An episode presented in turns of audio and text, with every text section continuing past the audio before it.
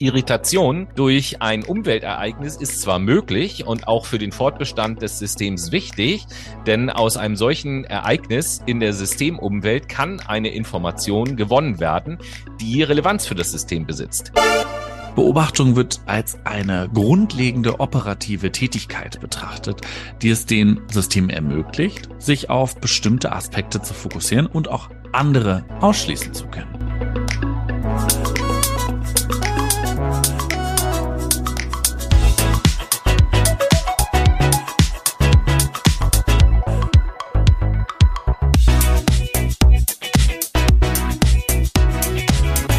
Einen wunderschönen guten Tag, liebe Menschen. Herzlich willkommen zu einer neuen Ausgabe eures Lieblingsprophetischen Podcastes. Hier ist Fakt My Brain und ich begrüße euch aus der Hauptstadt Amman mit Allah Al-Watan Al-Malik. Das bedeutet Gott, Vaterland und König.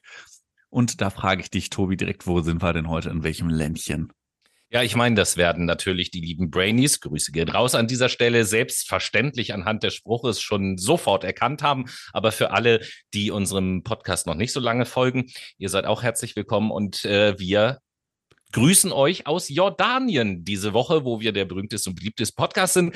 Und ähm, muss an der Stelle sagen, meiner Meinung nach sind wir nicht euer beliebtester prophetischer Podcast. Meiner Meinung nach sind wir der einzige prophetische Podcast. Aber Natürlich. Okay. Grüßen wahnsinnig können wir, denn wir bilden ja auch ja. ein eigenes System. Das ist richtig. Und bevor ich diesen Ball aufgreife und überleite zum Thema der Sendung, möchte ich noch eine kurze Ansage am Anfang dieser Sendung machen. Die meisten Brainies haben es ja schon mitbekommen, dass dieser Podcast sich so den langsam dem Ende neigt. Das hier ist die genau. drittletzte Folge. Zwei kommen also noch danach. Und äh, für unsere letzte Sendung möchte ich euch gerne bitten, schickt uns, das haben wir immer bei besonderen Sendungen gemacht, doch gerne mal irgendwelche Vorschläge, was ihr wollt, worüber wir sprechen. Schickt uns auch gerne Fragen. Fragen an Noah, die ich ihm dann stelle, oder Fragen an mich, die Noah mir dann stellt oder so. Schickt oh, uns ja. einfach anderes, äh, alles zu, dass äh, auch ihr noch einen kleinen Einfluss auf unsere letzte Sendung haben könnt, äh, mit der wir dann ganz grandios Abschied nehmen. Ähm, aber davon will ich jetzt nicht zu viel reden, nur dass ihr wisst, bitte schickt uns, schickt uns, schickt uns. Und jetzt greife ich den Ball auf, den Noah eben gesagt hat. Super. Diese Sendung ist dann nämlich ja unsere letzte Sendung aus unserer Miniserie, möchte ich sagen, mhm. Soziologie. Wir haben in drei Folgen die äh, Makrosoziologie, die Mikrosoziologie, die Mesosoziologie beleuchtet und uns mit einigen Grundbegriffen der Soziologie beschäftigt. Und in dieser Folge, die haben wir jetzt einem Menschen und einer Soziologie gewidmet. Ihr seht es an dem Titel vielleicht schon, das System des Niklas L. Also, wir sprechen heute über die Systemtheorie von Niklas Luhmann und wie ihr das von uns so kennt, wollen wir euch natürlich, bevor wir in diese Theorie einsteigen, erstmal so ein bisschen was darüber erzählen, wer dieser Niklas Luhmann eigentlich ist. Mhm. Und äh, da schalte ich mal wieder rüber zu unserem Profi-Biografen Professor Dr. Noah. Der hat da, glaube ich, ein paar Infos parat. Sehr gerne. Ja, Niklas Luhmann, geboren am 8. Dezember 1927. Ihr könnt es euch denken, in Deutschland. Und zwar ganz genau in Lüneburg. Das war ein sehr renommierter Soziologe und wirklich ein immens einflussreicher Denker im 20. Jahrhundert. Nach dem Abschluss seines Jurastudiums an der Uni Freiburg im Jahr 1949 trat Luhmann in den öffentlichen Dienst ein und arbeitete als Regierungsassessor. Allerdings war seine wahre Leidenschaft immer die Wissenschaft, insbesondere die Soziologie. Und so erschien, entschied er sich, eine akademische Laufbahn einzuschlagen und promovierte dementsprechend 1954 mit einer Arbeit über das Thema die Funktion des Rechts in den primitiven Gesellschaften. Ja, Luhmanns intellektuelle Reise führte ihn durch verschiedene akademische Stationen, darunter die Uni Tübingen, Kiel und auch die Uni Bielefeld. Wirklich die Universität, die nah an meinem Zuhause ist. Und der an der Universität. Bielefeld gibt's doch gar nicht. Doch, Bielefeld gibt es. An der Universität Bielefeld wirkte er schließlich als Professor für Soziologie und war maßgeblich an der Entwicklung des dortigen Instituts für Soziologie beteiligt. Eines der bemerkenswertesten Merkmale von Luhmanns Denken war seine Theorie der Systeme. Er betrachtete die Gesellschaft als ein komplexes System von sozialen Interaktionen, das sich durch Kommunikation und die Bildung von symbolischen Codes selbst reproduzierte. Hört sich quasi an wie so ein Kinotrailer. Ja, aber ich glaube, glaub, im Laufe der Sendung bringen wir so ein bisschen Licht äh, da hinein, was das zu bedeuten hat. Totally. Und Luhmann entwickelte das Konzept der autopoetischen Systeme, die eigenständig in der Lage sind, Informationen zu verarbeiten und ihre eigene Struktur aufrechtzuerhalten. Seine Theorien und Schriften haben in vielen Bereichen der Sozialwissenschaften Spuren hinterlassen. Zum Beispiel umfasste Luhmanns Werke zahlreiche Veröffentlichungen, darunter das monumentale Werk Die Gesellschaft der Gesellschaft aus dem Jahre 1997. In diesem Buch entfaltete er seine umfassende Systemtheorie und untersuchte die Strukturen und Dynamiken der modernen Gesellschaft. Trotz seines oder seinen, seines anspruchsvollen An Ansatzes wurde Luhmanns Denken weltweit anerkannt und beeinflusste Generationen von Soziologen, Philosophen und Wissenschaftlern. Und er verstand es, komplexe soziale Phänomene zu analysieren und neue Perspektiven auf das Verständnis der Gesellschaft zu eröffnen. Letztendlich verstarb Niklas Luhmann am 6. November 1998 in Oerlinghausen. Und sein intellektuelles Erbe lebt jedoch weiter und wird auch weiterhin Debatten und Diskussionen in der Soziologie und darüber hinaus prägen. Ja, Mensch, das war ja schon mal ein äh, erster guter Einblick in das Leben von Niklas Luhmann und ich will jetzt mal den Ball aufgreifen und will mich jetzt mal so ganz langsam annähern, äh, der Frage annähern, was denn eigentlich Systemtheorie ist. Mhm. Und äh, ich versuche euch den Einstieg so leicht wie möglich zu machen, weil in der Tat, Noah hat es in der Biografie eben schon angedeutet, das, was sich Luhmann da ausgedacht hat, das ist eine ganz schön komplexe Theorie, das kann man, glaube ich, sagen. Das ist ein Konglomerat an ganz vielen Begriffen, du. Ne? So, nämlich.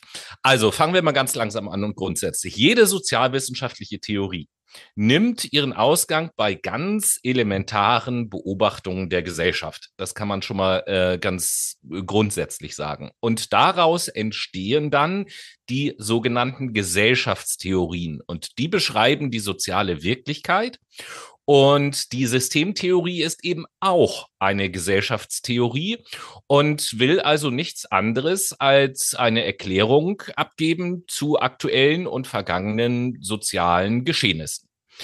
Ähm, Dinge, in die, die in der Realität existieren, denen man ständig begegnet, die aber oft unverstanden bleiben, werden mit Hilfe allgemeiner Aussagen über Funktion der Gesellschaft erläutert. Ne? Also Luhmann versucht dann viel äh, über die Funktionalität bestimmte äh, Phänomene zu erklären.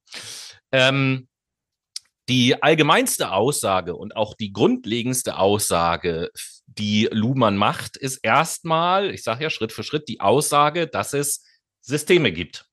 Das ist ja jetzt auch erstmal nicht selbstverständlich, gerade in den Wissenschaften. Jeder Begriff muss irgendwie definiert werden und so. Also die allgemeinste und grundlegendste Aussage, die dieser Systemtheorie zugrunde liegt, ist erstmal, es gibt Systeme. Und mit Systemen sind gar nicht zwingend jetzt irgendwelche großen Organisationen oder das politische System eines Landes gemeint oder ähnliches, ähm, sondern auch die kleinen Dinge. Nach Luhmann muss man nämlich ein sogenanntes systematisches Denken entwickeln, das sämtliche gesellschaftlichen Phänomene als Systeme beschreibt und analysiert. Also alles, was äh, in der Gesellschaft passiert, alles oder was vorhanden ist, wird als System gesehen. Ähm, hinzuzufügen ist auch noch, dass es jetzt eine ganz allgemeingültige Systemtheorie gar nicht gibt. Es ähm, existieren mehrere ähm, allgemeine Systemtheorien in der Geschichte der Soziologie. Die moderne Systemtheorie, und das ist die Systemtheorie von Luhmann, die beobachtet und beschreibt drei verschiedene Dinge. Als erstes die Gesellschaft als Gesamtheit. Nach Luhmann kann man nämlich unmöglich die Gesellschaft von außen als Außenstehender beobachten beschreiben, da ja jeder Mensch selbst Teil der Gesellschaft ist.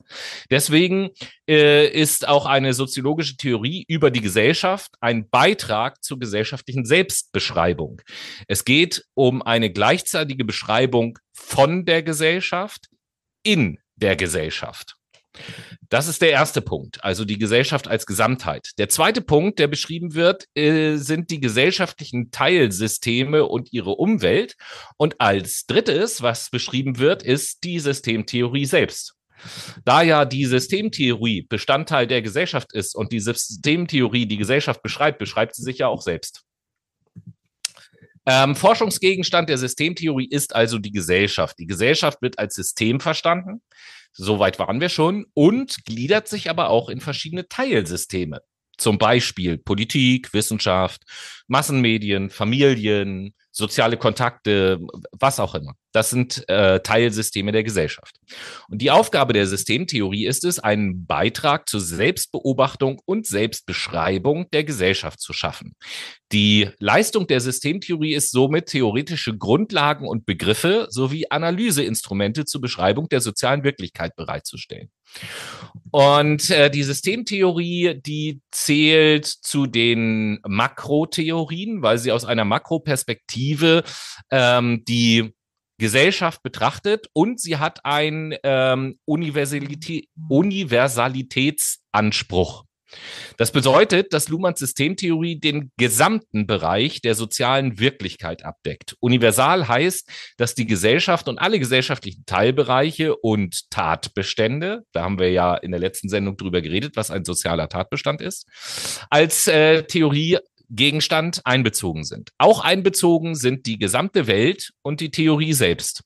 Die Systemtheorie existiert nach Luhmann real in der Wirklichkeit. Systemtheorie ist also keineswegs bloß eine Betrachtungsmethode, sondern Systemtheorie ist deswegen angebracht, weil die Realität selbst Systeme wirklich aufweist. Es handelt sich aber nicht um abgebildete Realität, sondern immer und ausschließlich um von Beobachtern konstruierte Realität. Alle Beschreibungen der Realität sind Konstruktionen, da sie nur durch Unterscheidung eines Beobachters zustande kommen. Die Systemtheorie ist in vielen anderen Wissenschaftsdisziplinen, wie beispielsweise der Psychologie, der Biologie, der Ökonomie, Soziologie und so weiter und so fort, etabliert. Jede dieser Wissenschaftsrichtungen betrachtet jeweils ihre Objekte als Systeme. Die Biologie befasst sich mit Organismen, Zellen und physischen Körpern als System, die Psychologie mit Bewusstsein als System, die Soziologie mit der Gesellschaft und gesellschaftlichen Tatbeständen als soziale Systeme und so weiter und so fort. Da bin ich jetzt gleich schon bei dem nächsten Punkt, über den ich sprechen möchte. Ich habe jetzt, ich weiß gar nicht, äh, wie oft ich das Wort Systeme jetzt gesagt habe. Sehr äh, oft. Sehr oft. Und äh, da will ich jetzt auch gleich mal so ein bisschen weitermachen ähm, an dieser Unterscheidung, die ich eben zum Ende hin schon gemacht habe und will mal über Systeme und Systementypen euch noch etwas erzählen, bevor Noah dann die nächsten heißen Informationen hat. Oh, ähm, yeah. Und, fang mal an erstmal mit dem Be- Begriff Systeme. Jeder hat grundsätzlich, denke ich mal, zumindest eine ungefähre Vorstellung davon, was ein System ist, nämlich ein kompliziertes Gebilde, das auf irgendeine Art und Weise geregelt funktioniert. Und das System nach Luhmann organisiert, selektiert und operiert. Systeme sind dynamisch und bestehen nicht aus Dingen, sondern aus Operationen. Unter Operation versteht Luhmann das sich Produzieren und Reproduzieren eines Systems. Biologische, psychische und soziale Systeme operieren auf eine jeweils ganz charakteristische Weise. Biologische Systeme leben. Psychische operieren in Form von Wahrnehmungs- und Bewusstseinsprozessen. Und die sozialen Systeme kommunizieren. Noah hat vorhin schon äh, in der Biografie über Kommunikation im Zusammenhang mit der Systemtheorie kurz gesprochen. Die Operation aller drei Systeme folgen den Leitprinzipien System, Umwelt, Differenz und Autopoiesis. Auch das Wort hat Noah vorhin schon mal ins Spiel gebracht. Da werden wir nachher auch noch dazu kommen, das bisschen näher zu erklären. Nach äh, Luhmann ist ein System auch immer etwas Zusammengesetztes. Es kann nie aus nur einem einzigen Element bestehen. Das bedeutet, dass nichts für sich ganz alleine steht. Alles ist mit anderem kombiniert und nur in dieser Zusammensetzung hinreichend zu beschreiben. Genau aus dieser Kombination verschiedener Elemente leitet sich auch das zweite Kriterium für die Bestimmung eines Systems ab. Zwischen den Elementen eines Systems, also nochmal das erste Kriterium war, dass ein System etwas zusammengesetztes ist und nie aus einem Teil besteht. Und das zweite Kriterium äh, ist, dass zwischen den Elementen eines Systems eine Wechselwirkung besteht. Die Elemente eines Systems sind nicht einfach additiv nebeneinander aufgereiht, sondern in vielfältigen Relationen aufeinander bezogen. Also man, man sagt ja auch immer schön so, das Ganze ist mehr als die Summe seiner Einzelteile. Ne, dieser, dieses Sprichwort, das oder dieser Ausdruck ähm, spiegelt genau das wieder, wie Luhmann ein System äh, sieht. Das System ist sozusagen das Produkt aller Wechselbeziehungen zwischen den einzelnen Elementen. Wo es keine Wechselbeziehung mehr gibt, endet das System und beginnt seine Umwelt. Die Welt kann man ähm, darauf äh, folgend in zwei Teile aufteilen. System auf der einen Seite und Umwelt auf der anderen Seite. Und jetzt sage ich noch kurz was zu unterschiedlichen Systemtypen. Äh, Luhmann unterscheidet zwischen Maschinen, biologischen Systemen, psychischen Systemen und sozialen Systemen. Maschinen ist, denke ich, ganz klar, was das ist. Biologische äh, Systeme sind Organismen, Zellen, Nervensysteme, Immunsystem. Psychische Systeme ist alles, was mit dem menschlichen Bewusstsein zu tun hat. Und soziale Systeme haben wir, glaube ich, in den äh, letzten Folgen auch schon erklärt. Er beschäftigt sich aber überwiegend, also Luhmann beschäftigt sich überwiegend mit sozialen Systemen. Als Soziologe ja auch erstmal wenig verwunderlich. Zu den sozialen Systemen gehören Kommunikation als die Operationsweise der Gesellschaft und äh, jedes sozialen Systems, bestimmte Kommunikationsformen und Medien wie Sprache, Schrift, Druck und Funk. Die Evolution der Kommunikation gehört dazu. Die öffentliche Meinung, die äh, Massenmedien gehören auch dazu. Und für Luhmann gehören die Menschen und das ist im ersten Moment vielleicht etwas so hoch, hätte ich jetzt nicht gedacht. Die Menschen gehören eben halt nicht zu den sozialen Systemen. Der Mensch selber ist laut Luhmann ein Konglomerat verschiedener Systeme. Sein Körper ist ein biologisches System. Sein Bewusstsein ist ein psychisches System. Und soziale Systeme lassen sich in menschlichen Handlungen äh, dekomprimieren. Aber es existiert kein konkreter Systemtypus, der genau das alles in sich vereint. Das soziale System setzt sich nicht, das könnte man ja meinen, aus Handlungen zusammen, sondern aus Kommunikationen. Kommunikation sind die elementaren Einheiten sozialer Systeme und in ihnen wird Sinn produziert. Die sozialen Systeme definieren sich nicht durch feste Einheiten, sondern durch die ständige Neuproduktion von Sinn. Nach Luhmann sind also Kommunikation und Sinn die elementaren Zentralbegriffe seiner Theorie und nicht eben Akteure oder Handel. Und äh, jetzt, nachdem ich auf Systeme und äh, Systemtypen eingegangen bin, hat Noah auch noch was zum Thema Systeme beizutragen. Aber vor allen Dingen geht's dann auch äh, in die Richtung der Abgrenzung in Richtung Umwelt. Was ist denn jetzt eigentlich diese Umwelt? Mhm. Und das Thema Komplexität spielt auch gleich eine Rolle. Genau so sieht das nämlich aus. Ihr habt ja jetzt schon verstanden, Systeme bestehen aus verschiedenen Elementen, die miteinander verbunden sind und alles, was nicht zu einem System gehört, kann als Umwelt bezeichnet werden. Und die Umwelt existiert nur im Bezug auf ein bestimmtes System und ist auch für jedes System etwas total Einzigartiges und anderes. Das muss also differenziert werden. Jetzt wird es ein bisschen kompliziert. Stellt euch vor, ihr seid Teil eines Systems und betrachtet die Welt um euch herum. Aber halt, die Welt ist nicht einfach nur da und für alle gleich. Sie wird erst zur Umwelt, sobald ihr etwas davon unterscheidet. Also es können nur Dinge oder Möglichkeiten sein, die bereits in der Welt vorhanden sind. Das bedeutet, dass die Umwelt eine Konstruktion eures Systems ist. Ich habe ja gesagt, es wird kompliziert. Lass uns das mal an einem Beispiel ein bisschen verdeutlichen. Nehmen wir jetzt mal an, wir betrachten die Medien als System. Und die Umwelt dieses Systems wären dann die verschiedenen Bereiche wie Wirtschaft, Politik, Sport und so weiter. Das sind die Themen, über die die Medien Informationen sammeln und öffentlich verbreiten. Die Umwelt ist viel größer und unregulierter als das System selber. Innerhalb der Umwelt können auch andere Systeme existieren, was das Ganze ziemlich chaotisch und komplex macht. Ein weiterer wichtiger Punkt ist das Problem der System-Umwelt-Differenz, die Tobi vorhin schon angesprochen hat. Jedes System muss sich von seiner komplexeren Umwelt unterscheiden und eine Differenz aufrechterhalten, um überhaupt zu existieren. Das bedeutet, dass die Umwelt die Außenseite des Systems ist, während das System selbst die Innenseite darstellt. Und das Erkennen und auch das Verstehen der Umwelt ist dabei sehr entscheidend, um Erkenntnisse über die Welt zu gewinnen. Wir können nämlich nur das betrachten oder wir können nur das Betrachten der Umwelten verschiedener Systeme ein, dabei ein umfassenderes Bild der Welt erhalten. Also denkt daran, wenn ihr das nächste Mal in eurer Umgebung unterwegs seid, seid ihr Teil eines Systems und betrachtet eure ganz eigene Umwelt. Die ist nämlich komplex, vielfältig und auch von Bedeutung für euer System. Jetzt kommen wir zu dem anderen Punkt, der ziemlich komplex ist, die Komplexität selber. ähm, da steckt das ja quasi schon im Namen drinne. Oh real, ja. ähm, in der Systemtheorie von Luhmann liegt nämlich die Hauptfunktion von Systemen darin, die Komplexität zu reduzieren.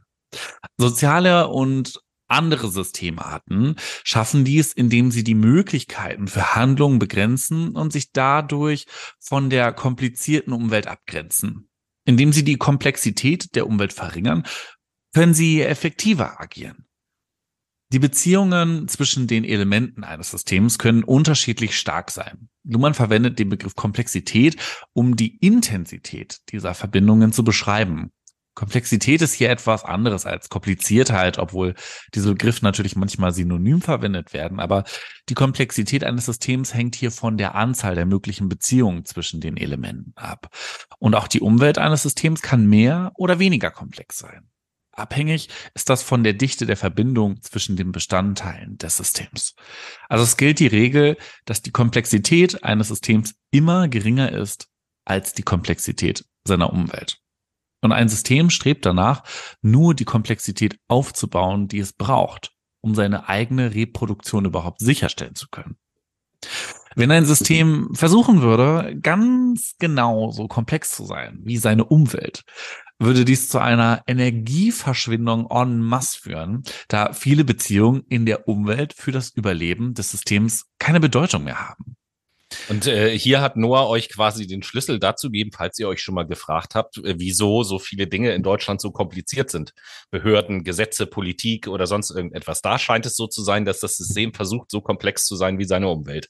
Ganz genau, so ist es nämlich. Und das sorgt dafür, dass das Ganze irgendwann mal einbricht, weil zu viel Energie einfach aufgewandt wird. Es gibt nämlich nicht maximal Energie. Naja. Ähm, Luhmann bezeichnet diesen Prozess als Komplexitätsreduktion all in all. Und dabei konzentriert sich das System nur auf bestimmte Abläufe in der Umwelt, das nur einen Ausschnitt der gesamten Umwelt verarbeiten kann. Irgendwann, meint ja gerade eben, bricht die ganze Scheiße halt mal zusammen. Man kann sich ein System, das die Komplexität seiner Umwelt reduziert, wie das menschliche Auge vorstellen, das nur einen begrenzten Bereich von Wellenlängen wahrnehmen kann, verarbeiten kann. Und es gibt blinde Flecken aber dazu irgendwann vielleicht mal später. Hm. Zusammenfassend lässt sich also sagen, dass Systeme durch Reduzierung der Komplexität ihre Interaktion mit der Umwelt immens verbessern können und sich auf die für ihr Umwelt, äh, für ihr Überleben relevanten Aspekte fokussieren kann. Puh, das war jetzt für den ersten Teil ja schon mal yes. so eine echt Menge Input, aber irgendwie passend zu den ersten drei Sendungen, wo wir gesagt haben, ein Semester Soziologie in einem, einem Monat und hier äh, werden wir jetzt ein Semester äh, Vorlesungen über Systemtheorie in eine Sendung packen. Mhm. Und äh, zu Vorlesungen gehören aber natürlich, äh, damit man den weiter folgen kann, auch Pausen und so eine machen wir jetzt und ihr, ihr wisst, was das bedeutet. Hier kommt dann nämlich die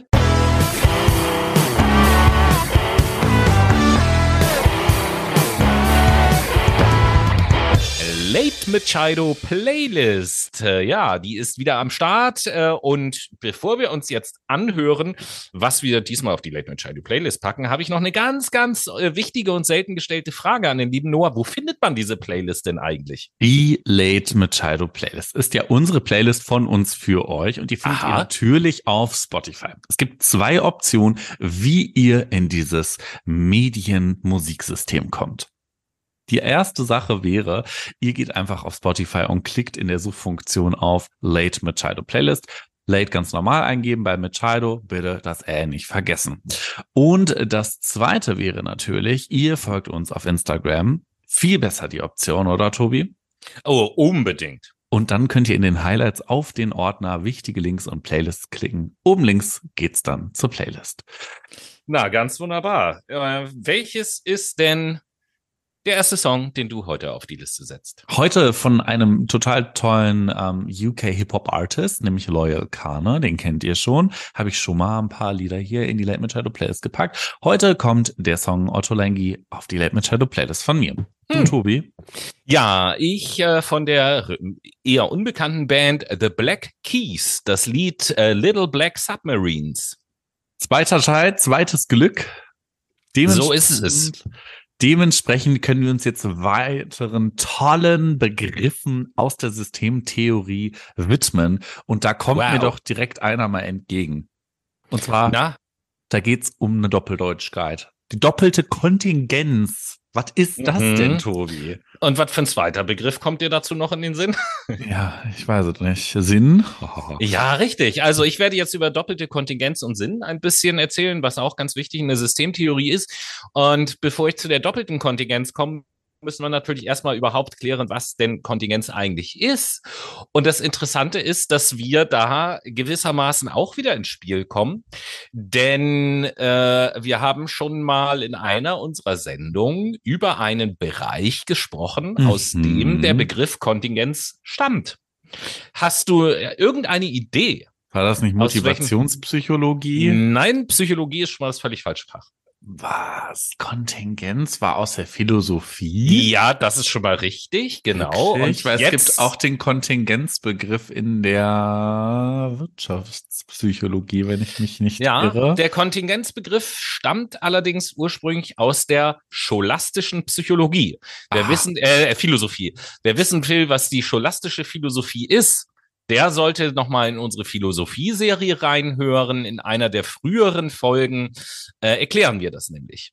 Ähm, Kontingenz bedeutet zunächst, dass etwas, das so sein kann, wie es ist, auch anders möglich ist.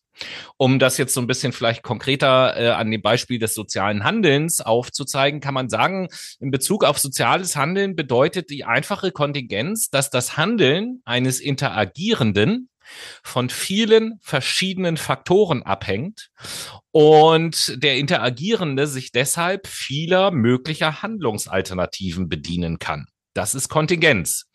Jetzt kommen wir zum Begriff der doppelten Kontingenz, weil darum geht's ja eigentlich. Doppelte Kontingenz ist bei Interaktionspartnern die Erfahrung, dass ihre Handlung und ihr Erleben von Handlungen des anderen wechselseitig voneinander abhängen. Diese Erfahrung doppelte Kontingenz ist jeder Kommunikation und jedem Handeln vorausgeschaltet. Sie beschreibt die Tatsache, dass der Erfolg des sozialen Handelns nicht nur vom Tun oder eben Nicht-Tun eines Handeln abhängt, sondern auch vom Handeln des Interaktionspartners und von den gegenseitigen Erwartungen beider Handelnden.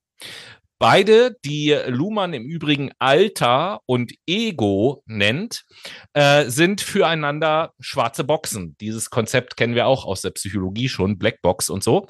Und die Vielzahl von möglichen Handlungen, die durchgeführt werden könnten, lässt einen Zustand von Unordnung entstehen. Handeln kann nicht zustande kommen, wenn beide ihr Handeln von den Reaktionen und Handlungsmöglichkeiten des anderen abhängig machen. Allerdings teilen Alter und Ego die Erfahrung der permanenten Existenz von doppelter Kontingenz und versuchen, ihr entgegenzuwirken. Luhmann geht davon aus, dass der Zufall Ordnung aus Chaos schafft, da Alter und Ego versuchsweise handeln und abwarten, wie die Reaktion des anderen aussieht, ob er seine Handlung anschließen kann. Man spricht auch von Anschlussfähigkeit. In der äh, doppelten Kontingenz ist somit auch direkt ein Ansatz zur Lösung des Problems enthalten. Sie ist nämlich der Ausgangspunkt für die Bildung sozialer Systeme. Innerhalb von Systemen werden Handlungen, die an andere Handlungen anschließen, festgehalten und fortgeführt. Systembildung beschränkt sozusagen die Kontingenz von Handlungsalternativen. So entsteht Ordnung durch das System und der Mensch wird vom Druck befreit, diese Ordnung selbst herstellen zu müssen. Als Beispiel, als ganz einfaches Beispiel jetzt auf unsere Gesellschaft übertragen.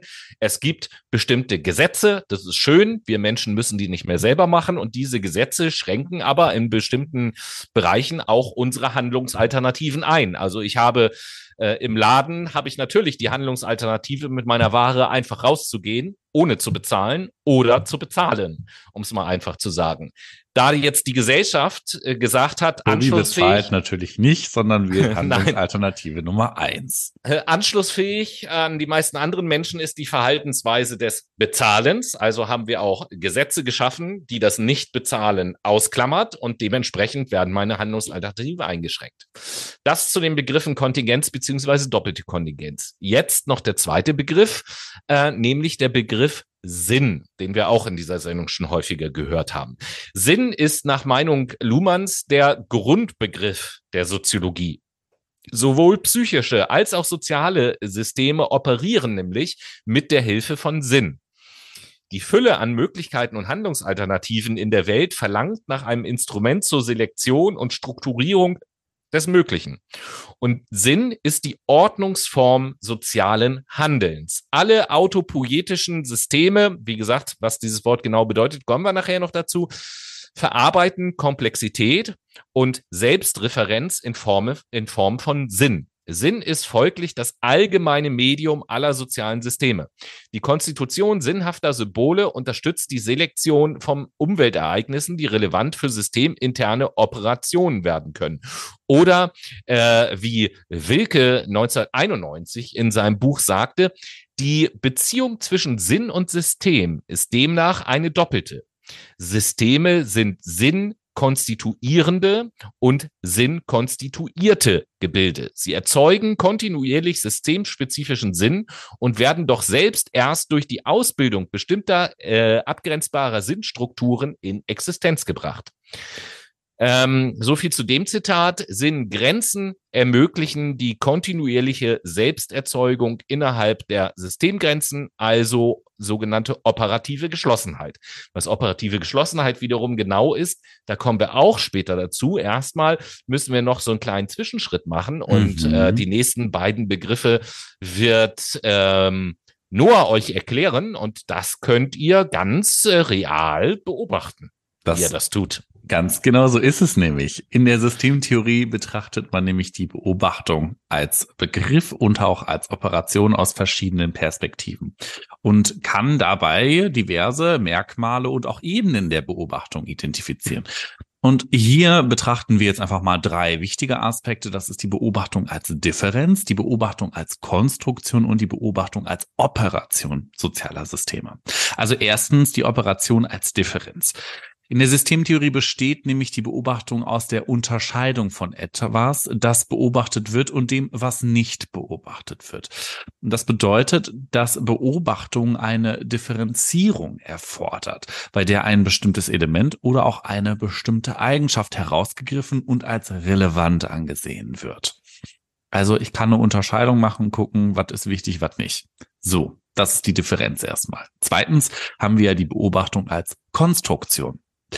Beobachtungen sind nämlich keine passive Wahrnehmung, sondern wir sind aktive Konstrukteur unserer Wahrnehmung oder das System ist aktiver Konstrukteur.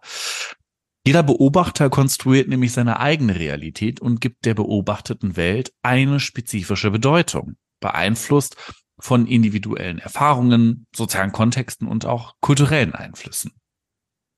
Und das dritte wäre die Beobachtung als Operation sozialer Systeme. Denn soziale Systeme beobachten ihre Umwelt, um relevante Informationen für sich zu gewinnen, Entscheidungen treffen zu können und auch ihre Handlung darauf abzustimmen. Beobachtung wird dabei als eine grundlegende operative Tätigkeit betrachtet, die es den Systemen ermöglicht, sich auf bestimmte Aspekte zu fokussieren und auch andere ausschließen zu können. Und in der Systemtheorie ist, unterscheidet man dabei ganz verschiedene Ebenen generell in der Beobachtung. Es gibt einmal individuelle Beobachtung, die findet auf der Ebene einzelner Personen statt, während zum Beispiel soziale Systeme ihre Umwelt beobachten und auf Basis dieser Beobachtung handeln. Und die Metaebene der Beobachtung ermöglicht es, Reflexion zu machen und die Möglichkeit, die eigenen Beobachtungen und die beobachtete Realität zu hinterfragen, also quasi die Beobachtung der Beobachtung zu hinterfragen. Eine Metabeobachtung. Ganz genau. Insgesamt verdeutlicht also die Systemtheorie, dass Beobachtung ein aktiver Prozess der Differenzierung, Konstruktion und operativen Handlung ist. Und die verschiedenen Ebenen der Beobachtung und ihre Merkmale prägen unsere Wahrnehmung und Interaktion mit der Welt um uns herum. Was natürlich auch ein System immens prägt, ist das Aufrechterhalten. Also die kontinuierliche Lebhaftigkeit des Systems. Und das bezieht sich ja eigentlich auf den Begriff Autopoesis, oder Tobi? Ja, das ist also der nächste Begriff, über den wir sprechen wollen. Der ist mehrfach in dieser Sendung schon äh, gefallen und wir haben, glaube ich, auch schon deutlich gemacht, dass der auch in der Systemtheorie ein ganz zentraler Begriff ist. Und dem wollen wir uns jetzt erstmal so ein bisschen nähern. Und als erstes ist mal festzustellen, dass der Begriff der äh, Autopoiesis den gibt es eigentlich überhaupt gar nicht. Das ist ein Kunstwort, äh, was, was erdacht und zusammengesetzt wurde, nämlich aus zwei griechischen Begriffen. Autos auf der einen Seite, Autos für selbst und äh, Poiesis auf der anderen Seite. Poiesis steht für Schöpfung und so meint dieser Begriff Autopoiesis Selbstschöpfung. Und geprägt wurde dieser Begriff auch gar nicht durch Niklas Luhmann, sondern durch den Biologen Humberto Maturana. Der hat es nämlich bei der Erforschung von Organismen zur Beschreibung der Selbsterhaltung von Zellen eingesetzt. Luhmann hat wiederum dieses Konzept übernommen und auf seine systemtheoretischen Überlegungen übertragen. Die Idee der Autopoiesis löst, äh, löst bis dahin die geltenden Vorstellungen ab und führt von der früheren Konzentration auf die Beziehung zwischen Teilen und Ganzen und der späteren Betonung von System-Umwelt-Differenz zu einem neuen Forschungsparadigma innerhalb der Systemtheorie. Also da kann man auch erkennen, wie die Einführung eines neuen Begriffes in den Wissenschaften äh, zur Entstehung eines ganz neuen Forschungsparadigmas führen äh, kann.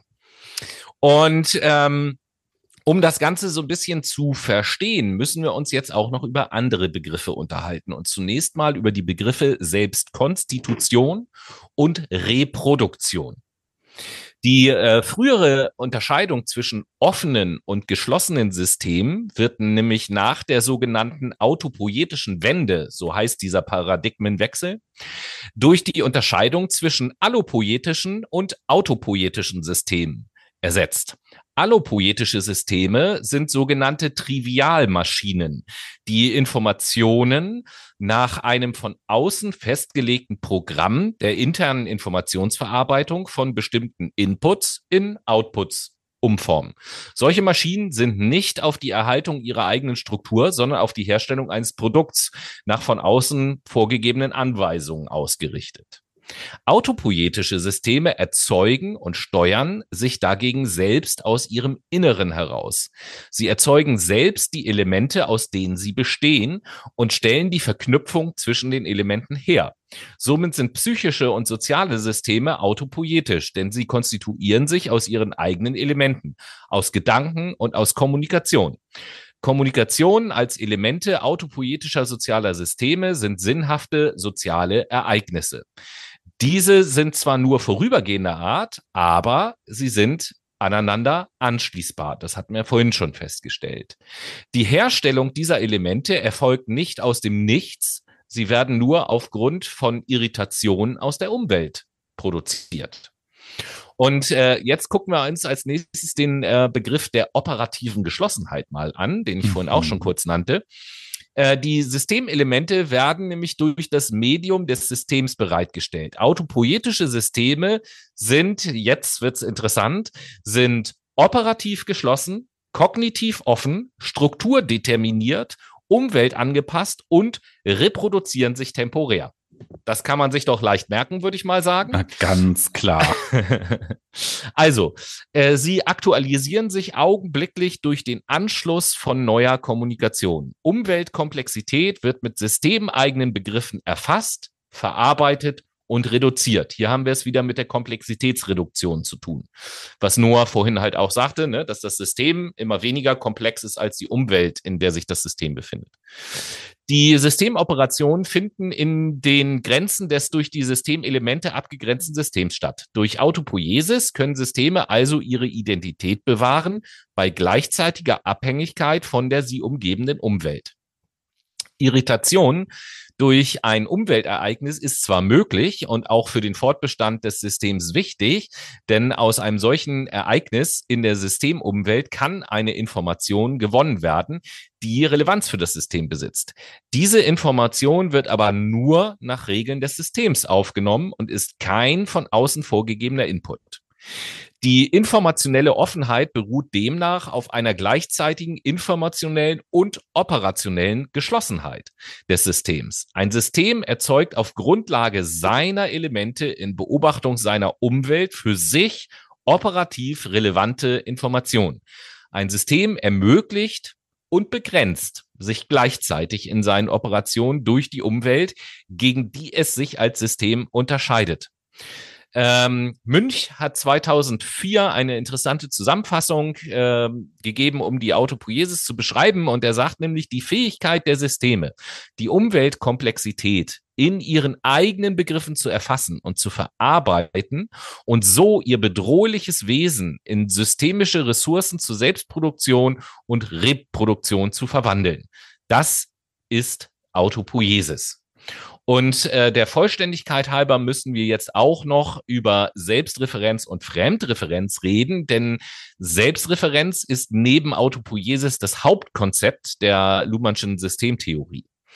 Äh, Systeme, wir reden jetzt nur über Systeme nach der autopoietischen Wende, sind selbstreferenziell und operativ geschlossen. Da haben wir gerade eben drüber geredet.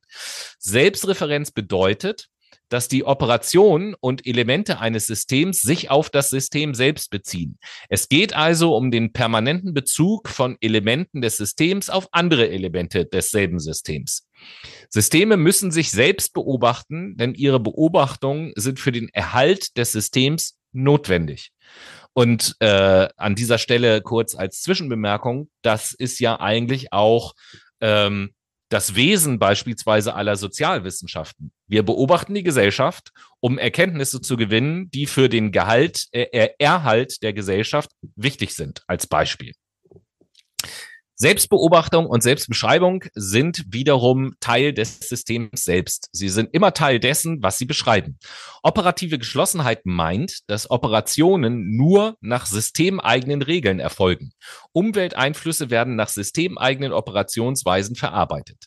Systeme können dennoch oder gerade aus diesem Grund umweltoffen sein, denn sie brauchen Informationen aus der Umwelt, um neue Elemente zu erzeugen und um nicht irgendwann in ihre äh, in ihren eigenen Operationen zu erstarren. Auf diese Weise kann Fremdreferenz in das System einbezogen werden, ohne dass es seine Autonomie verliert. Der Unterschied zwischen System und Umwelt wird dabei immer wieder neu geschaffen und in den Systemoperationen wiederholt. Und wo ich gerade von innen und außen spreche und unterscheide, will mhm. Noah uns äh, so ein bisschen mal entführen, würde ich das mal sagen, in die systeminternen Strukturen. Ganz genau. Man muss ja nämlich auch gucken, was für zentrale Elemente quasi in Systemen angelegt sind. Und diese Strukturen, diese systeminternen Strukturen umfassen den binären Code, Programme und systeminterne Prozesse. Lass uns mal genauer in diese Konzepte reingucken. Der binäre, dieser binäre Code bildet eigentlich die Grundlage für die digitale Repräsentation von Informationen in Computersystemen. Er besteht aus einer Abfolge von Nullen und Einsen. Man kennt ja diesen Code 0001, 000011, 000. Tobi, du kennst ihn auch. Ja. So. Äh, Im Übrigen hatten wir ja mal eine Sendung sogar, die so hieß. Mhm. Die werden im Übrigen als Bits bezeichnet. Und diese binären Codierungen ermöglichen es den Systemen, komplexe Informationen in einfache elektronische Schaltungen zu speichern und zu verarbeiten. Der binäre Code dient also quasi als universelle Sprache, die von den Systemen verstanden und interpretiert wird. Programme dahingegen sind die Anweisungen oder auch Anleitungen, die den Systemen sagen, wie sie bestimmte Aus Aufgaben ausführen sollen. Sie werden jetzt in der Programmiersprache geschrieben und enthalten eine Sequenz von Befehlen. Also 0011100111100111000 die von den Systemen interpretiert und ausgeführt wird am Ende. Also 001001100 heißt dann bitte schlag mir ins Gesicht. Danke. Programme können eine Vielzahl von Funktionen haben, von einfachen Berechnungen bis hin zur Steuerung komplexer Prozesse. Die ermöglichen es, den Systemen spezifische Aufgaben zu erfüllen und sich an verschiedene Situationen anzupassen. Ja, jetzt ist die Frage, was sind eigentlich systeminterne Prozesse? Ja. Systeminterne Prozesse sind die internen Abläufe von Mechanismen, die in einem System stattfinden, um Informationen zu verarbeiten und auch Handlungen auszuführen. Und diese Prozesse umfassen die Verarbeitung von Eingabeinformationen, die Ausführung von Programmen, die Speicherung von Daten und die Erzeugung von Ausgabeinformationen. Und sie stellen sicher, dass die Systeme effizient arbeiten und ihre Funktionen erfüllen können. Und dabei spielen Kommunikation, Koordina Koordination und auch Kontrolle eine wichtige Rolle. Hey, das hat sich gereimt. Wow. Uh, und was sich reimt, ist gut, hat mal ein großer Philosoph gesagt. Aha. Die systeminternen Strukturen sind eng miteinander verbunden. Das heißt, der binäre Code bildet die Grundlage für die Programme, während die Programme die systeminternen Prozesse steuern und lenken. Und durch diese Strukturen sind Systeme in der Lage, Informationen zu verarbeiten, Entscheidungen zu treffen und ihre Funktionen auszuführen. So, to sum up, in der Systemtheorie wird dann die Betrachtung der systeminternen Strukturen genutzt, um die Funktionsweise von Systemen zu analysieren und auch verstehen zu können. Und durch das Verständnis dieser Strukturen können wir die Leistungsfähigkeit, die Effizienz und auch die Stabilität von Systemen verbessern oder auch optimieren. So sieht das aus. Mhm, mhm, mhm, Höchst interessant. Aber ich glaube, ähm, um das äh, wirklich zu verstehen und sacken lassen zu können, sollten wir vielleicht noch mal ein kleines Päuschen machen, oder? Computer möchte verarbeiten 110001111 Late Machado Playlist 000111.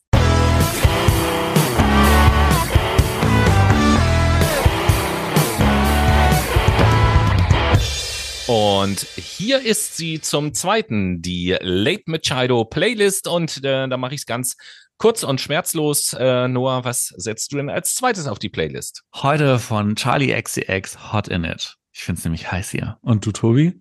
Ja, wer nicht in den jetzigen Tagen. Aber ich freue mich, ich meckere ja sowieso nicht über das Wetter. Ich setze von der Band Wolf Mother den Song Joker and the Thief auf die Playlist. Alles klar. Und damit sind wir zurück im ja, dritten Teil. Und Tobi, ich frage mich ja, wie kommunizieren ja. immer so viel? Was ja. ist denn Kommunikation überhaupt? Ja, also wer wissen will, was Kommunikation ist, der sollte natürlich unsere Duologie zum Thema Kommunikation nicht verpassen, äh, beziehungsweise sich anhören. Die gibt's ja schon länger, aber wir reden jetzt natürlich über die Bedeutung der Kommunikation in der Systemtheorie. In den ersten beiden Teilen der Sendung haben wir schon mehrfach gesagt, dass äh, in sozialen Systemen es um Kommunikation geht und nicht um Handlung. Und ähm, ich werde jetzt mal aus verschiedenen Gesichtspunkten die Kommunikation beleuchten. Als erstes geht es um einen Begriff, den ich auch schon genannt habe denn wir haben schon darüber gesprochen, dass es wichtig ist, äh, Anschlussfähigkeit herzustellen in sozialen Systemen.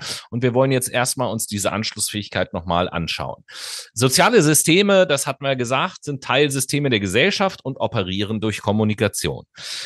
Diese ist das Letztelement aller sozialen Systeme sozusagen, also die absolute Basis. Da die Gesellschaft im Ganzen auch ein soziales System darstellt, ist Kommunikation das Element, aus dem sich die Gesellschaft konstituiert und reproduziert. Zwischen Gesellschaft und Kommunikation besteht sozusagen ein zirkuläres Verhältnis, denn die Gesellschaft ist ein sich selbst beschreibendes System, das seine eigene Beschreibung enthält. Soziale Systeme unterscheiden sich voneinander durch die Art und den Gegenstand ihrer Kommunikation. Sie nutzen verschiedene symbolisch generalisierte Kommunikationsmedien, um anschlussfähige Kommunikation für das System zu generieren. Von der autopoetischen Wende in Luhmanns Theorie, äh, nee, vor der autopoetischen Wende in Luhmanns Theorie hat er soziale Systeme als Einheiten von sozialen Interaktionen und sozialen Rollen begriffen. Nach dem Paradigmen Paradigmenwechsel. Bestehen soziale Systeme nur aus Kommunikationen, die allerdings als Handlungen konkretisiert werden, die wiederum ähm, auf Personen zurechenbar sind. Dieser Schritt ist notwendig, um Kommunikationen für die Systeme beobachtbar und somit anschließbar zu machen. Soziale Systeme reproduzieren sich selbst durch die Reproduktion von Kommunikation, wozu Anregungen für anschlussfähige Kommunikation aus der Umwelt gebraucht werden. Das allgemeine, symbolisch generalisierte Medium von Kommunikation in sozialen Systemen ist der Sinn. Das hat man vorhin auch schon gesagt. Durch Auswahl von Sinn werden anschlussfähige Kommunikationen generiert. Da doppelte Kontingenz der Ausgangspunkt für die Bildung sozialer Systeme ist, und diese aus Kommunikation bestehen, ist doppelte Kontingenz auch die Ausgangslage jeder Kommunikation. Wiederholbare und verknüpfte Kommunikation ermöglichen daher eher Anschließbarkeit, da sie Ordnung in die Operation von Systemen bringen. Anschließbare Kommunikation ist gleichsinnige Kommunikation und hat nichts mit Verständigung oder gar Konsens zu tun. Denn in der Selektion von Sinn schwingt immer auch gleichzeitig mit, was alternativ möglich ist, wodurch Komplexität wieder gesteigert wird. Es handelt sich also nicht um Konsens, sondern um Differenz zwischen der Selektion und ihren Alternativen. Da gibt es auch noch ein schönes Zitat von Berghaus aus dem Jahr 2004. Ähm, da heißt es, Kommunikation ist nicht auf Konsens angelegt, auch nicht auf Dissens. Kommunikation ist Differenz. Das erstmal zu ähm, dem Begriff der Anschlussfähigkeit. Mhm. Und äh, jetzt will ich noch mal etwas sagen zu den Begriffen Kommunikation und Handeln. Mach mal. Ja, danke schön. Äh, Kommunikation ist nämlich bei Luhmann eine Synthese aus drei verschiedenen Selektionen.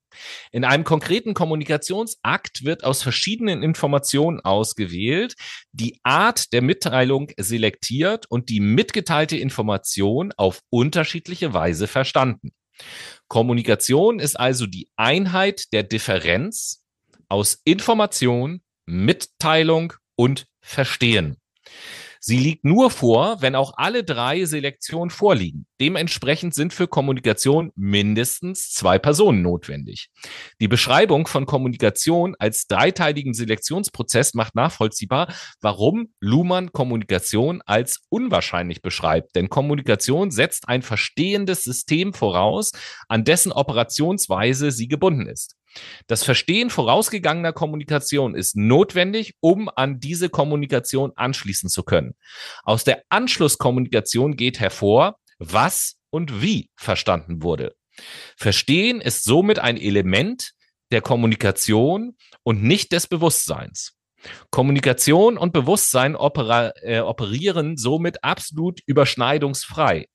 Daher gilt, dass nur soziale Systeme kommunizieren können, Menschen nicht. Auch psychische Systeme können nicht kommunizieren. Luhmann setzt sich mit diesem Kommunikationsbegriff äh, weiter von der Handlungstheorie ab, denn Kommunikation wird bei ihm nicht als Resultat des Handelns eines Individuums verstanden, wie es in vielen anderen Denkschulen halt schon ist. Und auch die Psychologie äh, sagt ja, dass natürlich ein Mensch kommunizieren kann. Der Begriff Handlung wird dennoch nicht komplett aus der Theorie sozialer Systeme verbannt. Luhmann unterscheidet nämlich zwischen Handeln und Erleben.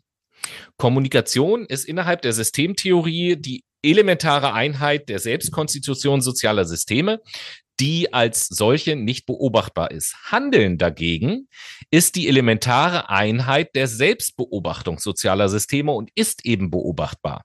Handeln ist außerdem die selektive Art des Mitteilens einer Information. Das Mitteilen einer Information gilt als Handeln, das Verstehen der mitgeteilten Information als Erleben. Somit ist der Handlungsbegriff stärker als in Luhmanns frühem Werk vom Kommunikationsbegriff her äh, verortet. Psychische Systeme sind in Form von Personen, an Kommunikation beteiligt. Diese Beteiligung kann als Handeln oder als Erleben den Personen zugerechnet werden. Soziale Systeme beobachten sich daher äh, als Handlungssysteme, obwohl sie aus Kommunikation bestehen. Obwohl bei Luhmann der Begriff der Person auftaucht, sind Handeln und Kommunikation vom Subjekt losgelöst. Personen sind reine Identifikationspunkte, die als Orientierungsmarken für die Anschließbarkeit von Kommunikation fungieren. Und ähm, das, um so ein bisschen der Begriff Kommunikation, den Begriff Kommunikation einzuordnen. Und wir haben ja jetzt davon gesprochen, was Systeme sind. Und Noah hat mhm. vorhin beispielsweise auch in die Systeme reingeschaut und hat über Elemente der Systeme gesprochen. Und jetzt ist es natürlich interessant, auch nochmal äh, zu schauen auf die Beziehungen zwischen Systemen. Genau, wie können die quasi zusammenkommen? Es geht ja darum, wie Systeme miteinander interagieren und sich auch gegenseitig beeinflussen. Und eine Interessante Idee in diesem Zusammenhang ist die Interpenetration. Ja, was sich irgendwie anhört wie ein äh, schlechter okay. Porno, ja. ist tatsächlich, ist, oder wie ein wissenschaftlicher Porno, ist tatsächlich auch einer. Äh, Interpenetration bedeutet, dass die Grenzen zwischen den Systemen nicht absolut und undurchdringlich sind, sondern dass sie sich gegenseitig durchdringen und beeinflussen können. Also wir sind quasi so ein bisschen perforiert, könnte man sagen. Mhm. Es entsteht eine Art Durchlässigkeit zwischen den Systemen. Und ein Beispiel für Interpenetration finden sich im Zusammenspiel von Wirtschaft und Politik. Diese beiden Systeme sind nämlich sehr eng miteinander verbunden und beeinflussen sich ja auch gegenseitig oder auch reziprok, würde man sagen. mhm. Die wirtschaftlichen Entscheidungen eines Landes können politische Maßnahmen beeinflussen, während politische Entscheidungen wiederum Auswirkungen auf die Wirtschaft haben können. Ein Unternehmen kann beispielsweise durch politische Gesetze oder Regulierungen direkt von politischen Entscheidungen betroffen sein. Hier sehen wir also, wie sich die Grenzen zwischen Wirtschaft und Politik überlappen und wie sie sich gegenseitig beeinflussen. Ein weiteres Konzept in der Systemtheorie ist die strukturelle Kopplung. Die strukturelle Kopplung beschreibt die Wechselwirkung und auch die Abhängigkeit zwischen den verschiedenen Systemen. Also es geht darum, wie sich die Strukturen eines Systems auf andere Systeme auswirken können und auch umgekehrt. Ein Beispiel für strukturelle Kopplung findet sich im Gesundheitssystem. Das Gesundheitssystem ist ja eng mit anderen Systemen wie dem Bildungssystem, dem Arbeitsmarkt oder auch der gerade eben genannten Politik verbunden. Änderungen in einem dieser Systeme können Auswirkungen auf das Gesundheitssystem haben. Beispiel. Wenn zum Beispiel die Bildungspolitik verbessert wird und mehr Menschen Zugang zu guter Bildung haben, kann sich dies positiv auf die Gesundheit der Bevölkerung auswirken. Gleichzeitig kann eine hohe Arbeitslosigkeit negative Auswirkungen auf die Gesundheit haben. Also hier sehen wir, wie die Strukturen des Gesundheitssystems mit anderen Systemen verknüpft sind und wie sie sich gegenseitig beeinflussen. Diese Beispiele verdeutlichen auch die komplexe und auch vielschichtige Natur der Beziehungen zwischen den Systemen in der Systemtheorie selber.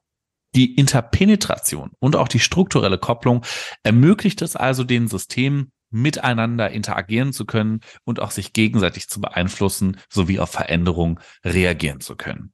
Und indem wir die Beziehungen zwischen den Systemen verbessern, und auch besser verstehen, können wir auch die Auswirkungen von Entscheidungen und Veränderungen in einem System auf andere Systeme vorhersagen und möglichst positiv bei den Veränderungen befördern. Ja, wow, wie interessant. Ähm, dann kommt jetzt als nächstes auch noch ein wichtiger Begriff, den eigentlich alle, glaube ich, auch schon mal gehört haben, aber mhm. der, wie so viele andere Begriffe auch in der Systemtheorie, eine etwas äh, sehr spezielle Rolle spielt. Ich will euch jetzt nämlich ein bisschen was über das Thema sozialer Wandel erzählen. Und äh, das wiederum mh, gliedert sich in äh, ein paar kleinere Abschnitte. Ich werde gleich anfangen, etwas über die sogenannte funktionale Differenzierung zu sprechen. Ähm, gefolgt wird das Ganze dann von dem Begriff Gesellschaft. Da haben wir in der letzten letzten Sendung schon drüber gesprochen, ähm, von dem Begriff der Evolution und dem Begriff der vertikalen äh, Differenzierung. Aber äh, fangen wir mal ganz in Ruhe erstmal an, den sozialen Wandel zu erklären über die funktionale Differenzierung. Wir reden über die funktionale Differenzierung und die ist Kernbestandteil der Luhmannschen Systemtheorie von ihren Anfängen bis zur Gegenwart, kann man sagen. Und funktionale Differenzierung kennzeichnet eine mögliche Form der gesellschaftlichen Ausdifferenzierung neben der segmentären, der Differenzierung in Zentrum und Peripherie und der stratisfaktorischen Differenzierung. Ich meine, das ist ja allgemein bekannt. Ihr wisst, wovon ich rede. Nein, Spaß. Unter der segmentären Differenzierung versteht man die Wiederholung von Gruppenbildungen, die immer dieselbe Funktion erfüllen. Ein Beispiel für diese Art der gesellschaftlichen Differenzierung sind Stammesgesellschaften, die man noch von früher kennt, die aus Familien oder Clans zusammengesetzt sind.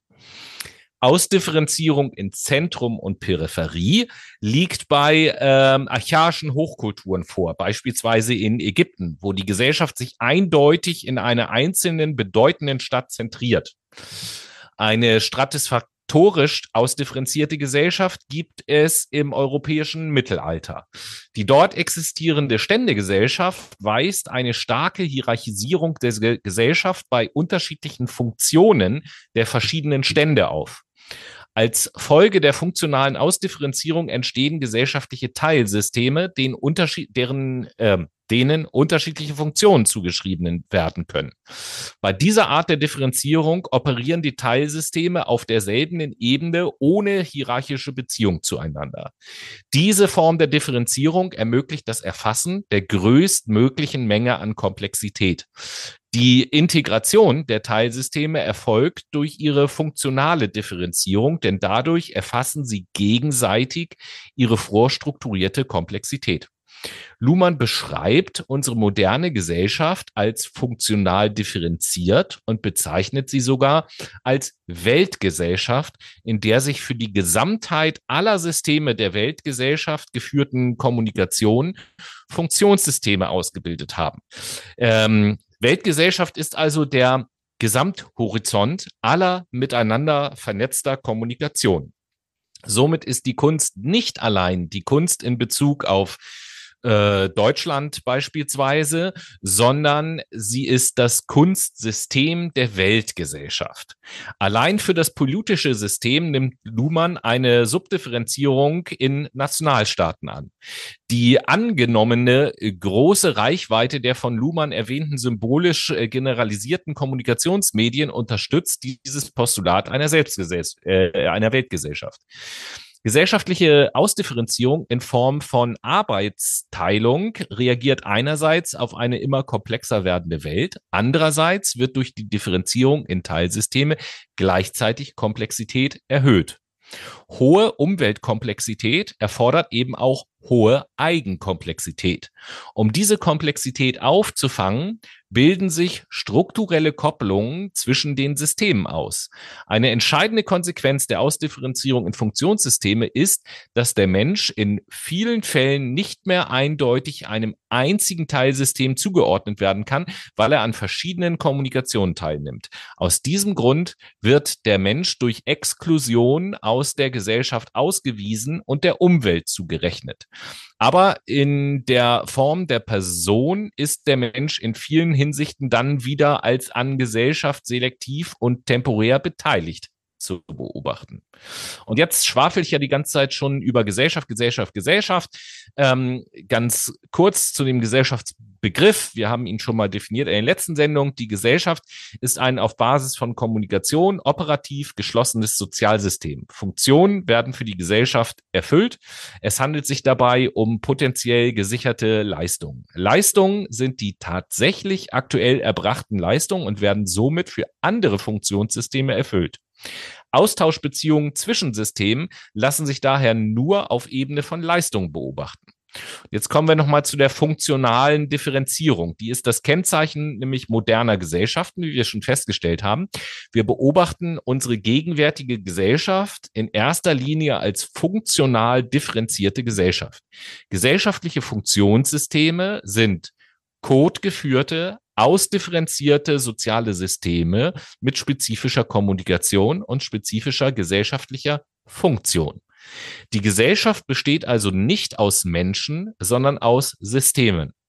Sie ist nicht von außen beobachtbar, nur von innen.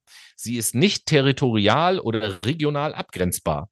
Gesellschaft ist ein autopoietisches System, bestehend aus Kommunikation. Psychische und lebende Systeme bilden ihre externe Umwelt. Gesellschaft ist immer äh, momenthaft aktualisierte Kommunikation. Sie ist die Gesamtheit der füreinander erreichbaren Kommunikation und gleichzeitig eine in kommunikative Einheiten differenzierte Einheit. Kommen wir jetzt zu dem Begriff der Evolution. den kennt ihr natürlich grundsätzlich alle. Alle haben das im Biologieunterricht schon mal gehört, Evolutionstheorie und so. Schauen wir mal, wo da vielleicht die Gemeinsamkeiten und auch die Unterschiede dessen sind, was ihr wisst, wenn wir das Ganze auf die Systemtheorie äh, anwenden. Mithilfe einer äh, Evolutionstheorie innerhalb der Systemtheorie versucht Luhmann zu erklären, wie es überhaupt zu ausdifferenzierten Systemstrukturen kommt. Evolution ist ein nicht absichtsvoll und nicht geplant verlaufender Prozess der gesellschaftlichen Entwicklung. Sie verläuft mehr oder weniger zufällig und außerdem auch in Richtung von Herstellung zunehmender Komplexität. Das haben wir eben gehört. Evolution wird geprägt durch die Prozesse der Variation, der Selektion und der Restabilisierung. Variation meint das ungeplante Entstehen von neuen, keine Ahnung, Gedanken, Regeln, Institutionen und so weiter und so fort. Unter Selektion wird hier die Auswahl des Neuen zum weiteren Gebrauch verstanden. Die Selektion hängt davon ab, ob es von der Umwelt aufgegriffen wird oder sich an die Umwelt anpassen kann. Unter Restabilisierung versteht man, dass Störungen und Widersprüche durch das Neue bewältigt werden. Neues muss in systemeigene Strukturen überführt werden können, um Teil des Systems und damit Teil der Gesellschaft zu werden. Die Ausdifferenzierung der Gesellschaft in ihre Teilsysteme ist in Bezug auf Evolution zu verstehen als Entstehung von Problemlösungen für die Bewältigung gesellschaftlich zunehmender und sich zunehmend unschein, ähm, äh, unterscheidender, sinnhafter Kommunikation. Evolution bedingt immer neue Systemunterscheidungen. Evolution ist die Ausdifferenzierung von Kommunikation, die letztendlich zur Begründung funktional spezifischer Teilsysteme beiträgt. Und zu guter Letzt ähm, bevor Noah dann noch ein paar interessante Gedanken hat, komme ich noch zu dem äh, letzten Begriff, nämlich der vertikalen Differenzierung. Neben der Ausdifferenzierung in verschiedene Funktionssysteme gibt es nämlich auch die Möglichkeit der vertikalen Differenzierung.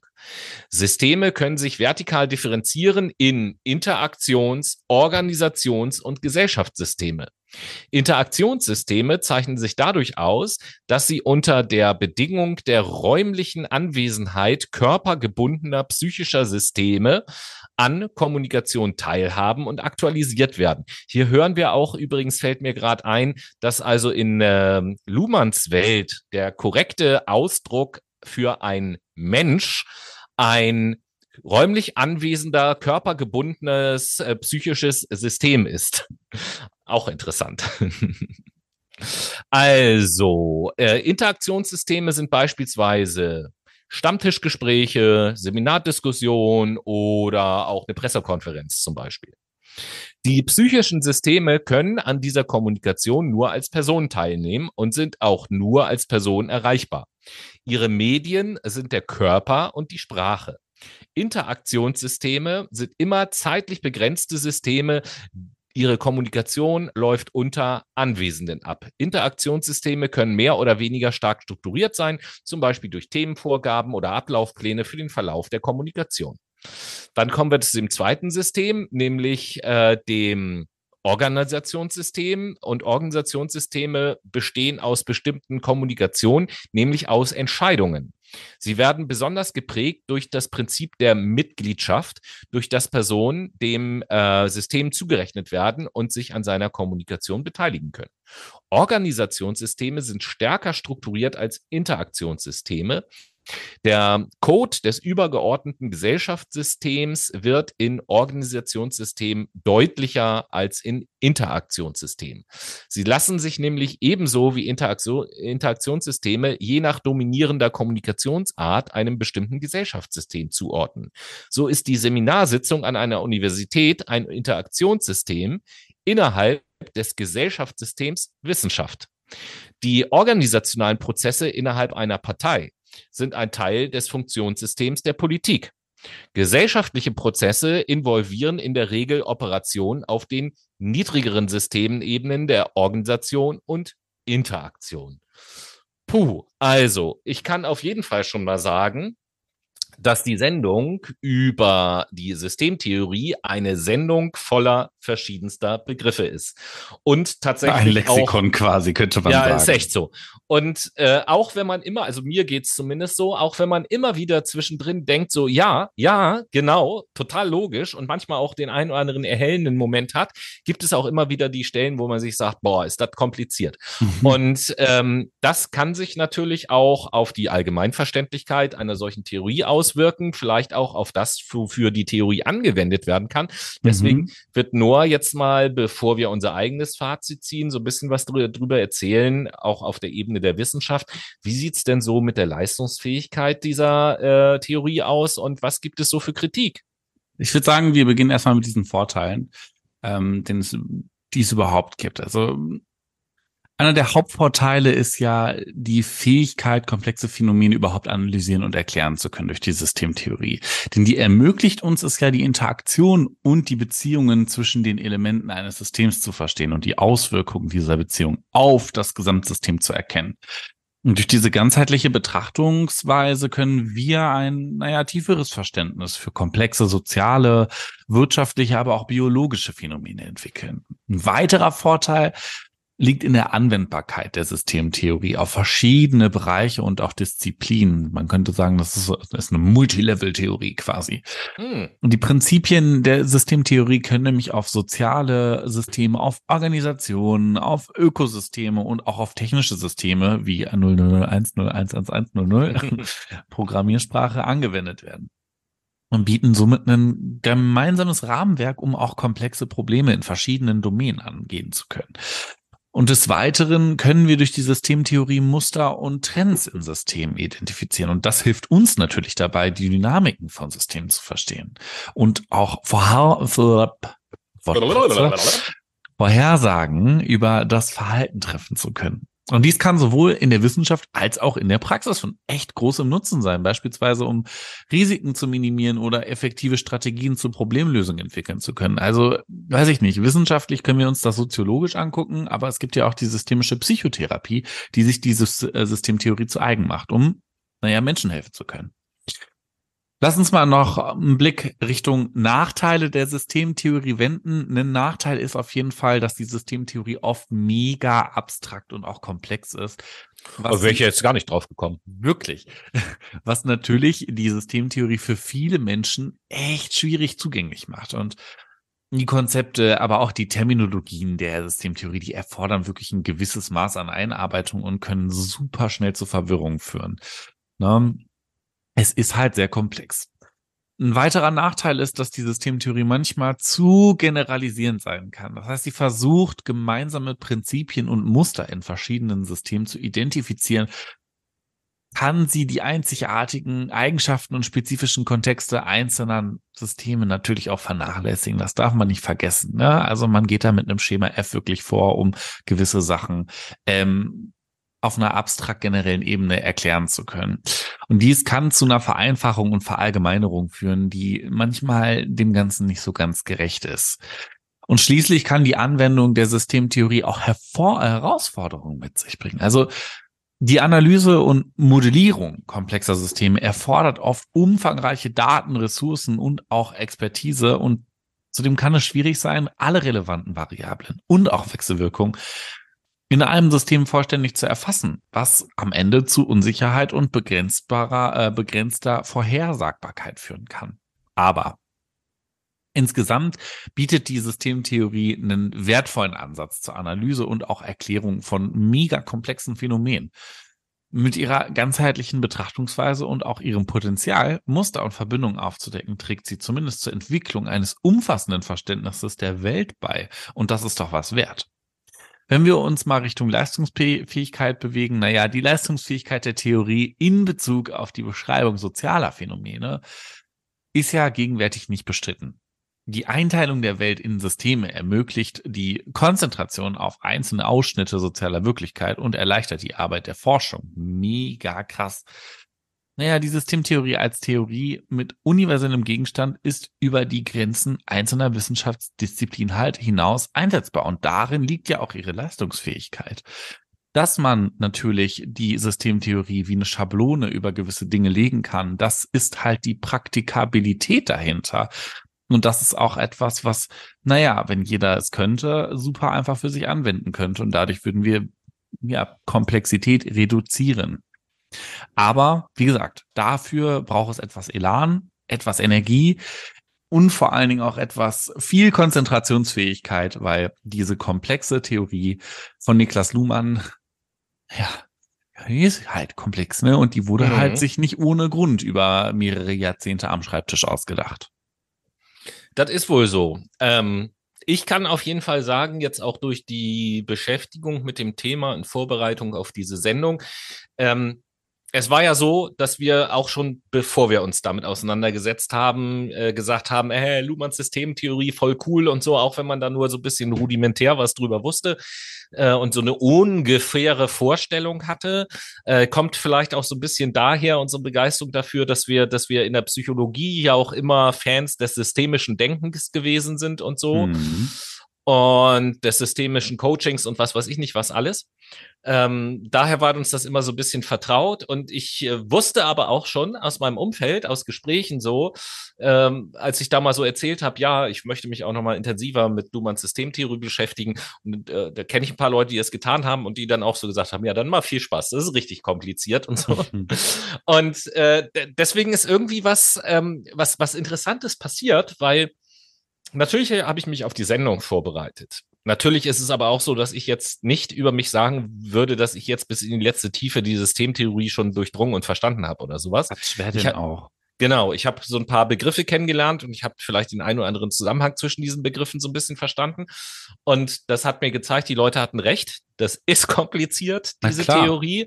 Aber äh, ich habe auch gesehen, hey, wenn man das versteht, also die Theorie bietet genau das, was wir in dieser Sendung auch gesagt haben, eine Erklärung für alles. Und das finde ich natürlich spannend. Und meine Motivation, ich habe ja hier auch noch so ein, so ein dickes Buch über ähm, die Systemtheorie stehen, mhm. äh, das zu lesen, das ist tatsächlich trotz dieser Komplexität und, und der Schwierigkeiten tatsächlich gestiegen. Ich bin äh, sehr gespannt auf den Schreibstil des Buches, weil ich habe mir nämlich ein, kein Theoriebuch über die äh, Systemtheorie bestellt, sondern, sondern ich, ich habe mir eine Einführung in die Systemtheorie bestellt und das ist Ach. eigentlich nichts, nichts anderes als die Verschriftlichung der Vorlesungsreihe von Niklas Luhmann. Oh. Und ähm, ich habe einmal schon in das Vorwort reingelinst und derjenige, der das verschriftlich hat, hat eben halt erzählt, dass das in dem Fall auch gar nicht so schwer ist, das zu verschriftlichen, weil Niklas Luhmann die Angewohnheit hatte, in seinen Vorlesungen quasi druckreif zu sprechen. Also so wie er in seinen Vorlesungen gesprochen hat, kann man das in ein Buch schreiben und verkaufen so. Ja, ähm, super. Ähm, was, was auch schon mal zeigt, was das für ein einfach für ein krasser Dude ist. So. Ultra mega krasser Dude. Und äh, deswegen bin ich auch, äh, freue ich mich schon drauf, ähm, mich mit diesem Buch zu beschäftigen. Und von meiner Seite abschließend, bevor du auch gerne dein Fazit natürlich noch ziehen sollst, ähm, hoffe ich zumindest, dass wir mit dieser Sendung äh, es geschafft haben, bei euch, liebe Brainies, einerseits vielleicht ein bisschen ein tieferes Interesse an der Systemtheorie zu wecken, andererseits auch durchaus aufzuzeigen, was für eine großartige und, und äh, fantastische Theorie das ist, wo sich die Beschäftigung damit lohnt. Und vielleicht ähm, haben wir für manche auch überhaupt erstmal so ein Türchen aufgemacht. Systemtheorie, Begriff ja schon mal mhm. gehört, aber was ist das so ungefähr? Auf jeden Fall. Also Systemtheorie, großes Ding für mich, ehrlicherweise. Finde ich ja sehr geil. Ihr wisst ja, liebe Leute, ich äh, habe ich das schon mal erwähnt, dass ich nochmal studieren werde? Äh, weiß ich gar nicht, Tobi, habe ich das schon mal erwähnt? Äh, nochmal studieren. Also jetzt, jetzt will ich ja mal so Running Gags aus den alten Zeiten von Fuck My Brain aufgreifen. Wieso was nochmal? Was studierst du denn gerade? Ja, jetzt äh, bald nicht mehr. Also es sind tatsächlich nur noch irgendwie einen Monat oder so, dann bin ich fertig mit meinem Studium. Ja, aber was studierst du denn jetzt gerade? Aktuell noch Wirtschaftspsychologie. Ja, das wissen aber, ja die wenigsten. Ganz genau, aber es wird ja bald die Psychologie und ich habe ja vor, Therapeut zu werden. Dementsprechend ähm, ja, wird's dann äh, die Psychologie selber und dann auch die systemische Psychotherapie, weil ich es einfach saugeil finde. Ähm, Wobei systemisch verhaltenstherapeutisch zu arbeiten ist auch ziemlich cool. Naja, wie dem auch sei. Systemtheorie, großes Ding, mega coole Sache. Ähm, und es bietet einfach, ich habe es ja vorhin schon gesagt, eine gute Schablone zum Verstehen, wenn man es einmal verstanden hat. Das ist natürlich die Prämisse. Und dementsprechend, ähm, ich, ich kann auch nur sagen, es hat mir den Ansporn gegeben, sich da weiter reinzugraben, weil wenn man einmal drin ist, sollte man auch drin bleiben. Sag ich mhm. mal so. Deswegen, Tobi, ne, Elan, Elan, lest dir den Kram durch und äh, schieb's mir gerne danach rüber. Ja, sehr gerne. Und Ansonsten habe ich, ich, ich auch noch. Äh, ich, ich will einmal, ähm, und zwar geht es um das Buch von Niklas Luhmann, Einführung in die Systemtheorie, so heißt das aus dem Karl-Auer Verlag. Mhm. Und äh, ich, ich will einmal nur kurz aus dem Inhaltsverzeichnis äh, zitieren, damit ihr, liebe Brainies dort draußen, auch zum so Schluss gerne seht, wie wir die Sendung aufgebaut haben und dass das, glaube ich, recht in Luhmanns Sinne war, weil wenn man sich das Inhaltsverzeichnis mal anguckt, besteht das insgesamt aus sieben Kapiteln. Das erste Kapitel heißt Soziologie und Systemtheorie. Das zweite Kapitel heißt allgemeine Systemtheorie. Das dritte Kapitel heißt Zeit. Das vierte Kapitel heißt Sinn. Das fünfte Kapitel heißt psychische und soziale Systeme. Das sechste Kommunikation als selbstbeobachtende Operation. Und das siebte Kapitel doppelte Kontingenz, Struktur und Konflikt.